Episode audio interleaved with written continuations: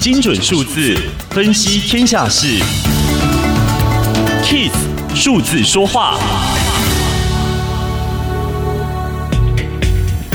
新冠疫苗的研发频频传出捷报，药厂辉瑞、莫德纳的疫苗有效性都超过百分之九十。然而，民众对疫苗的不信任感却与日俱增。英国民调指出，全球十五个国家中有百分之二十七的民众不愿接种疫苗，高于八月时调查的百分之二十三。最常见的反疫苗理由是担心药物副作用，其次是质疑疫苗研发太快，过于仓。草率，只有百分之五十二的受访者愿意在疫苗上市后立即接种，将近一半以上的民众仍然选择观望。